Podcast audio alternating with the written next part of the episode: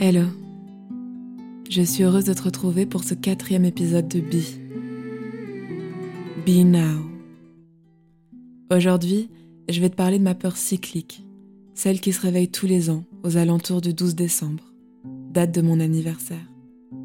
La peur du temps. J'ai très tôt assimilé la jeunesse à la réussite, la considération, l'attention, à l'amour. J'en ai donc déduit qu'il fallait que je sois jeune pour réaliser mon rêve. Cette angoisse liée au temps est arrivée à mes 17 ans, en ayant mes premières interviews. L'une des questions les plus récurrentes était celle sur mon âge. Et lors de la parution des articles, je pouvais le voir en grand, en gras, trôner à côté de mon prénom, mon âge, comme s'il me donnait plus de valeur. À 18 ans, j'en ai conclu qu'il fallait absolument que je réussisse avant mes 20 ans, pour capitaliser un maximum sur ma jeunesse. Il me restait donc deux ans, deux ans pour réussir. Mais le temps, lui, il ne nous écoute pas. Il passe, sans se soucier de nos craintes, nos timings, nos objectifs, et en moins d'une seconde, j'ai eu 20 ans. Le jour de mon anniversaire, j'ai ressenti une telle tristesse, comme si je venais d'échouer, comme si tout ce que j'avais accompli pendant ces deux années n'avait servi à rien, n'avait aucune importance, et que tout d'un coup, je me réveillais avec un train de retard, et qu'il fallait que je fasse tout, tout mon possible pour le rattraper. À partir de ce moment-là, ma peur du temps est devenue plus intense. Et pour me rassurer, j'ai commencé à comparer mon âge à celui des nouveaux artistes. La plupart d'entre eux avaient entre 20 ans et 24 ans, ce qui me laissait approximativement 3-4 ans. C'était encore jouable. Mais voilà, en ce qui m'a semblé un claquement de doigts, j'ai eu 24 ans. Et toujours rien. Je commençais à peine mon voyage, et j'étais encore loin, très loin du sommet. Et pendant que j'avançais sur ma route, je n'avais qu'une seule chose en tête, ce temps, comme un compte à rebours derrière mon épaule, pour me rappeler que chaque année m'était comptée. À 25 ans, mes crises d'angoisse sont devenues ingérables, au point où pour essayer de les faire taire, j'ai commencé à courir, courir dans tous les sens, à la recherche de ce temps, parti depuis si longtemps. Je me suis épuisée, vidée, mentalement, physiquement, émotionnellement. L'ironie dans tout ça, c'est que dans ma course effrénée contre la montre, je n'ai pas profité de mon chemin.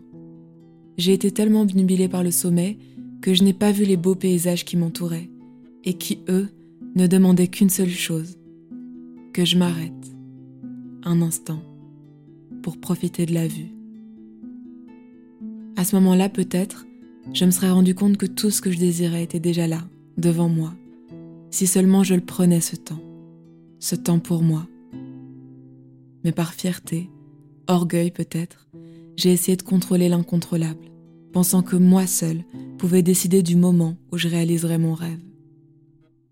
Alors pendant dix ans, dix ans, j'ai vécu dans cette angoisse du temps qui passe. Aujourd'hui, à la veille de mes 27 ans, je me sens enfin prête. Prête à commencer un nouveau cycle, sans cette peur. Le 12 décembre, au moment de souffler mes bougies, je ferai le même vœu, comme chaque année, celui de réaliser mon rêve et de vous rencontrer vous, au travers ma musique, mes chansons, mon histoire. Mais cette fois, je me ferai une promesse, celle de vivre, ici et maintenant. Je veux me promettre de vivre intensément chaque étape de mon chemin et de regarder ces paysages les yeux grands ouverts. Je ne veux plus avoir honte des années pendant lesquelles j'ai avancé vers mon rêve, car aussi longues soient-elles, je sais maintenant qu'elles font partie de mon histoire et en font sa beauté. Je veux prendre le temps et savourer chaque victoire, chaque accomplissement, chaque minute de mon voyage qui me lie vers vous, pour que dans dix ans, à la fin de ce nouveau cycle, je puisse repenser à ces années avec joie, reconnaissance et gratitude, car la beauté du chemin rend la vue au sommet encore plus belle. Be now. Merci, merci à toi pour ton écoute. Ça peut te paraître dérisoire, mais ton oreille attentive, ta présence, ta bienveillance sont tellement précieuses. Aujourd'hui, je veux te partager le message de Wilson Gildas, qu'il nous dit je pense réellement que le partage de ton expérience aidera beaucoup de monde. Moi, il y a une phrase qui m'a beaucoup aidée. Une patience infinie produit des résultats immédiats. Merci. Merci à toi Wilson, et merci à toi aussi qui écoute, soutient et partage Bi. Tu donnes tellement de sens à ce chemin. Et grâce à toi, grâce à vous, Bi est rentré pour la première fois dans le classement de podcast iTunes. Tu vois, tu vois comme tu comptes.